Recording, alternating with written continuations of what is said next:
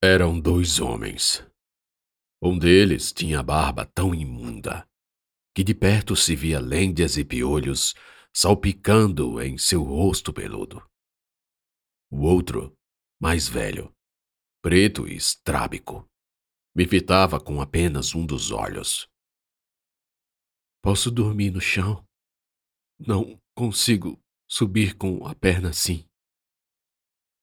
Quer ajuda? O velho perguntou. Não, só vou pegar a esteira. Com a concordância tácita, fui até o beliche. A cama de madeira da parte superior tinha quase a minha altura. Para subir, vencia-se três degraus de uma escada igualmente de madeira. Mas não precisei escalar. Apenas fui à esteira e comecei a dobrá-la.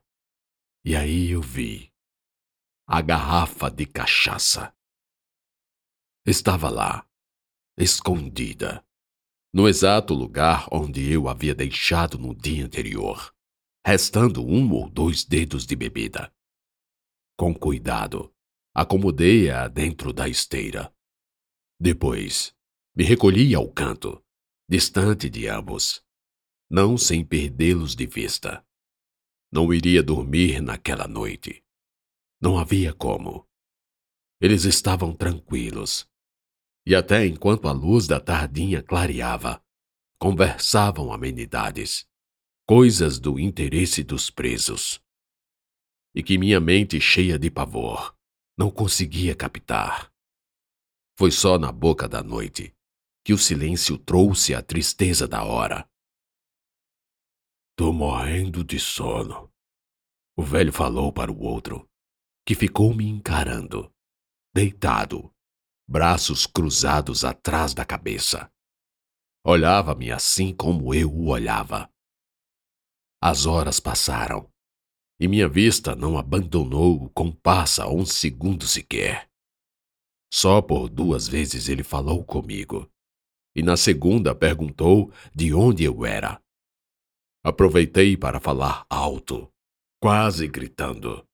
Queria saber se o velho acordava com o volume de minha voz ultrapassando o razoável. Ele não se mexeu. Continuou roncando.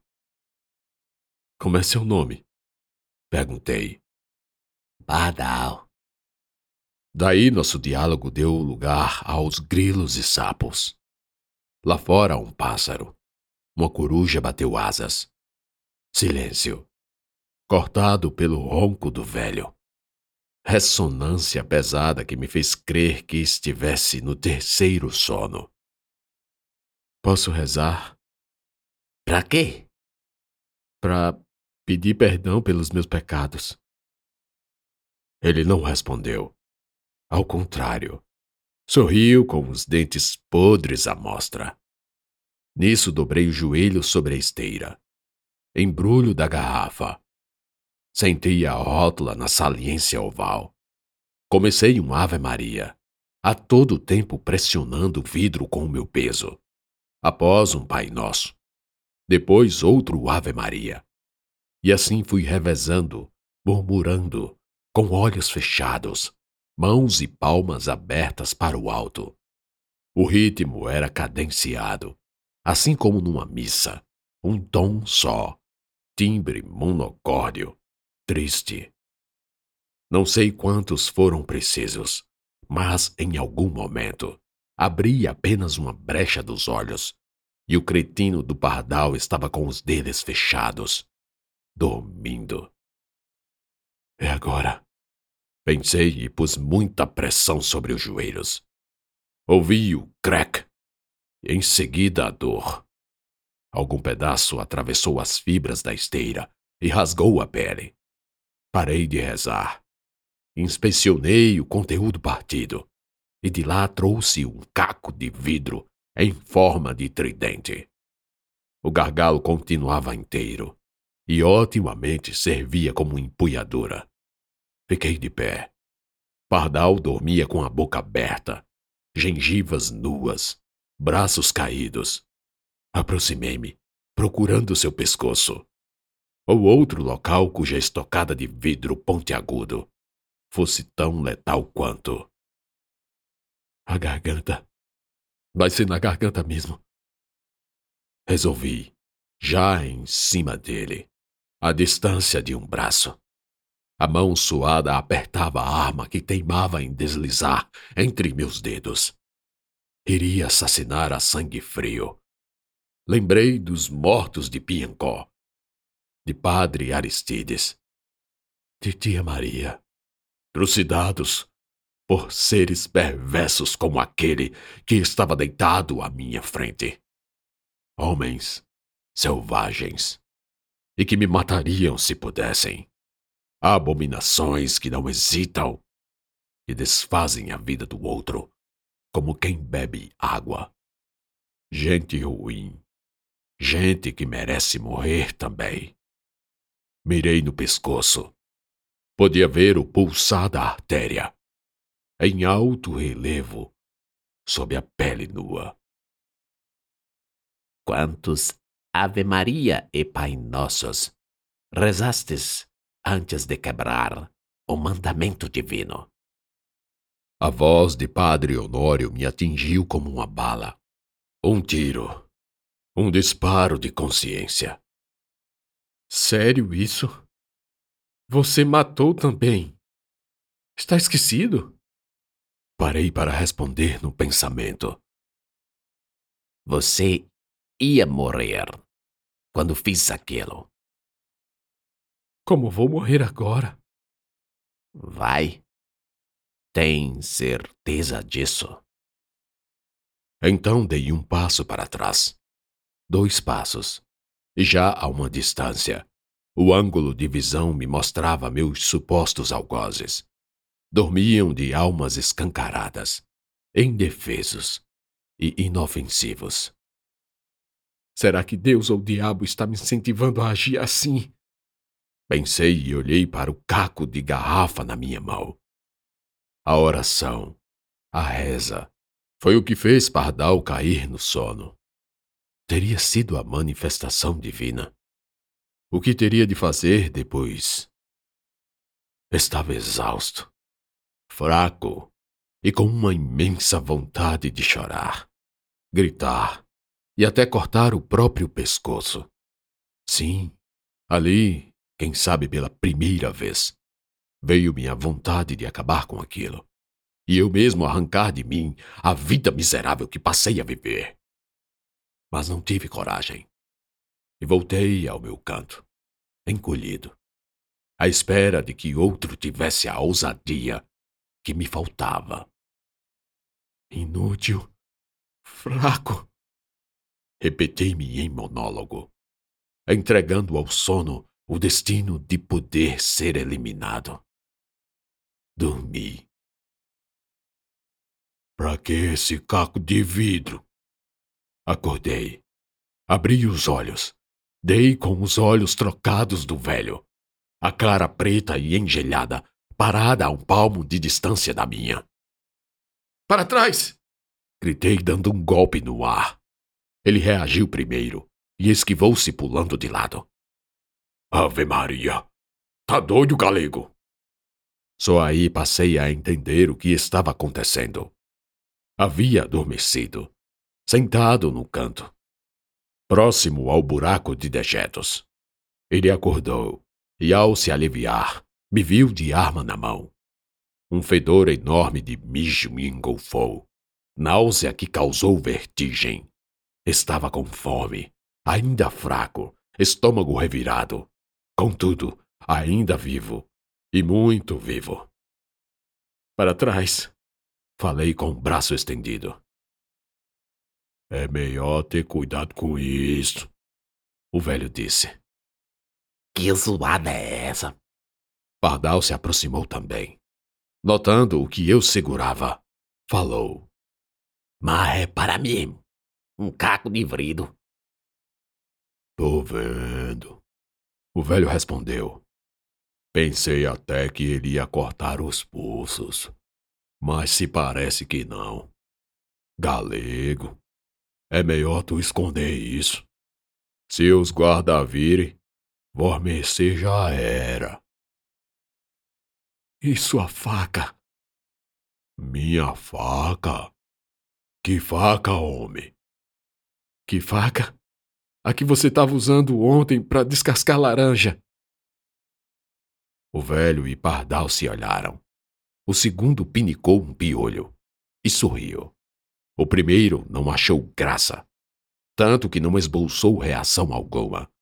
A cara continuava uma máscara. O que será que estavam confabulando?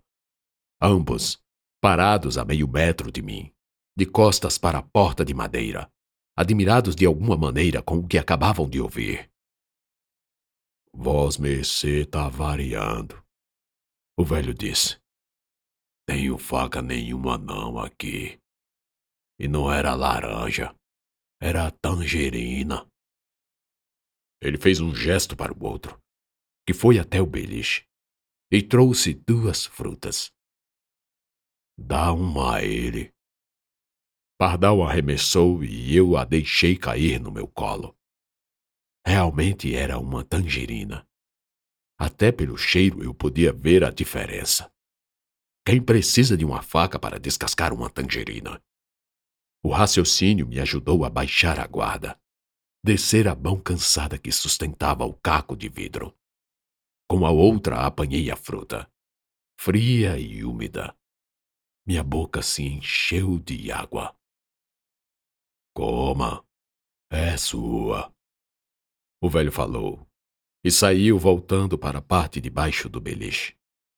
Pardal ainda sorria. Sorriso desdentado.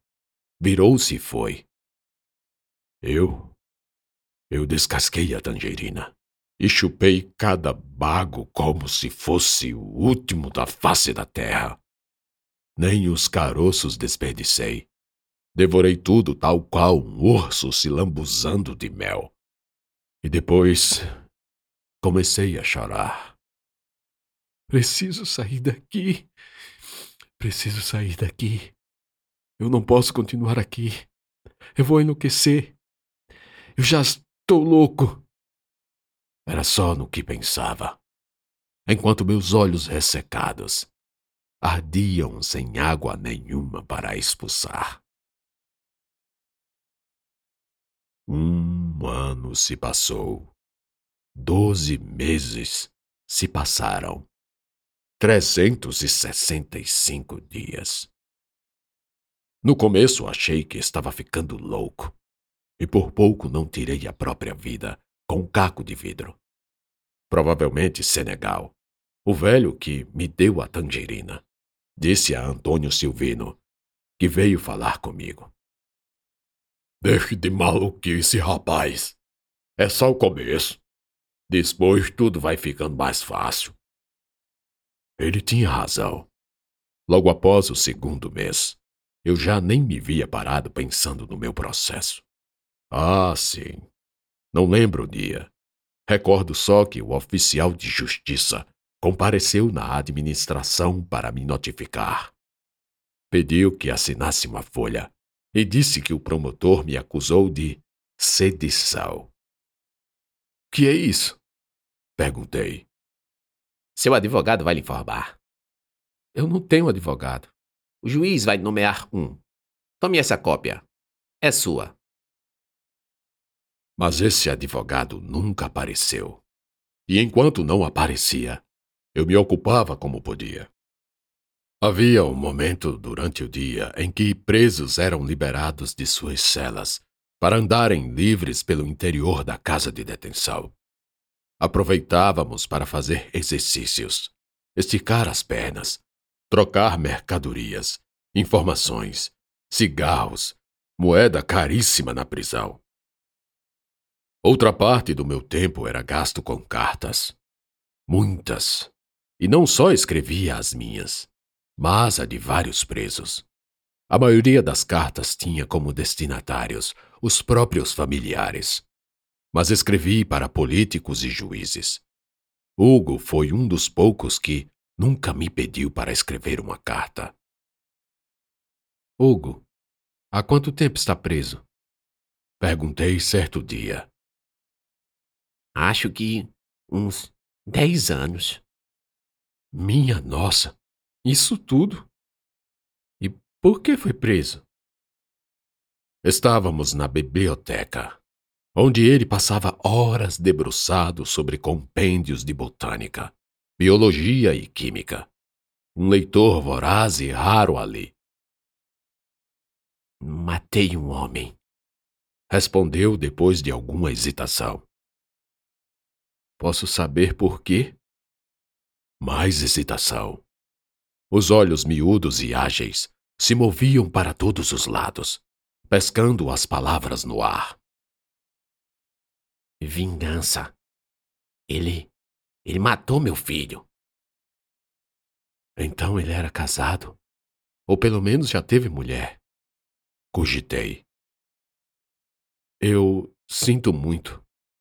Espero que tenha valido a pena. Digo, a vingança. Sei que esse tipo de coisa. Derramei chumbo fundido no ouvido dele. Hugo me interrompeu. Ao ouvir a forma da vendetta, parei. Ele continuou. O chumbo se torna líquido a aproximadamente 300 graus Celsius. Não é preciso uma forja. Não precisei de uma. Ele estava dormindo quando despejei o líquido no canal auricular. Um pouco se derramou pela orelha, que encolheu. Ficou pequena como a minha, em meio à fumaça que se formava pela combustão da carne. Ele nem gritou. Levantou as pestanas, mas os olhos já estavam cegos e derretidos por dentro. Abriu a boca, mas não gritou. Hugo saboreava a história. Cada oração, cada frase. O que o ódio pela morte de um filho é capaz de fazer. Você é casado? Perguntei. Ah, não. Bem que queria ser. Ele sorriu. Como está sua perna? Bem, a doutora é realmente uma grande profissional. É sim. sempre soube desde o dia que ela chegou aqui. Ela sabe por que você está preso? Hugo ficou em silêncio. Fechou a cara e balançou a cabeça com um sim acanhado. Quem sabe a vergonha, ou talvez a imagem de criminoso, o fizesse sentir algum remorso em face de alguém que ele admirava lá na prisão. Vosmecê gosta da doutora, não é? Aí ele confessou em forma de gargalhada, fina e sonora, tão contagiante que eu também comecei a rir. Vosmecê não precisa de mim para escrever uma carta? Eu já tentei. Escrevi, mas faz tempo. Não sou tão bom com as letras como sou com os números. Lembro que li até os códigos jurídicos, que têm as leis. Foi então que ele me trouxe um Código Penal dos Estados Unidos do Brasil, Brasil com Z. Decreto de número 847, em outubro de 1890, promulgado pelo generalíssimo Marechal Deodoro da Fonseca. Livro enorme, amarelado, cheio de mofo e poeira. Penei um bocado até achar o artigo 118, que falava sobre sedição. Lá dizia, com outras palavras, que era crime se reunir com mais de vinte pessoas para, com violência, exercerem um ato de vingança contra um funcionário público. Padre Aristides, sussurrei ao terminar de ler. Ele era deputado estadual na Paraíba. Um funcionário público. Bom, talvez essa fosse a acusação. Uma vez que achavam que eu fizera parte do festival macabro e sangrento de execução do povo de Piancó. Mas, muito pelo contrário, eu estava lá para lutar contra a coluna Prestes. E bastava que sustentasse essa linha de defesa perante o tribunal. Acontece que, como já afirmei, depois da visita do oficial, fiquei no eterno aguardo do advogado, que nunca chegou. No dia seguinte, Antônio Silvino me disse que Hugo era empregado de uma mineradora. Só para nós, mas o danado sabe tudo de bomba e dinamite. É só pequeno, mas sabido todo. Pode perguntar qualquer coisa, que ele diz tintim por tintim. Quem vê não acredita. Falei. Mas se ele se vingou do assassinato do filho, por que será que foi condenado a tantos anos? Filho, Antônio Silvino se espantou. E desde quando? Gato é gente. Gato? Rapaz, ele derreteu o juízo do gerente da mineradora, porque o gringo judiou de um peste de um gato. Diz que o bicho vivia dia e noite nos pés de ureinha, num apego só. Aí, gato vai pra lá, gato vai pra cá. O inglês se abusou e deu um chute no coitado. Diante de minha cara de espanto, Antônio Silvino sorriu. Ele disse que era filho dele, é. Maluquinho todo. Mas vamos ao que interessa. Escreva aí que agi em legítima defesa e ponha o tal do artigo do código. Peste do Ureinha nunca me disse que tinha um código de advogados aqui na prisão. Dali em diante, Antônio Silvino me exigia mais e mais. Queria que eu lesse o código todo de capa a capa, e falava que em algum lugar naquele monte de letras poderia ter o artigo que inocentava ele. Obedeci e li. Li, aliás, mais de uma vez. Leitura maçante, que me dava sono. Palavras que só com o dicionário para saber o significado. Além do código, havia outros livros jurídicos, a maioria em italiano, alemão e espanhol. Quase não tinham serventia, a não ser pelo fato de que neles eu podia encontrar modelos de cartas que, na verdade, eram defesas de outros processos criminais. Com o tempo fui me acostumando e aprendendo algumas coisas. Nisso escrevi uma carta para Pardal, em que ele contava que fora preso por defecar em praça pública. Eu estava apertado. Não ia sujar as calças. Você sabe o nome do crime? Não. Que, que, quer dizer, acho que era cagar na praça. Não, com certeza não é esse nome. Mas eu vou tentar achar. Após muito procurar, encontrei algo que poderia ser o tal crime de Pardal ultraje público ao pudor. Algo como atos e gestos obscenos, desde que, praticados em lugar público, escandalizem a sociedade. Deve ser isso. Então escrevi.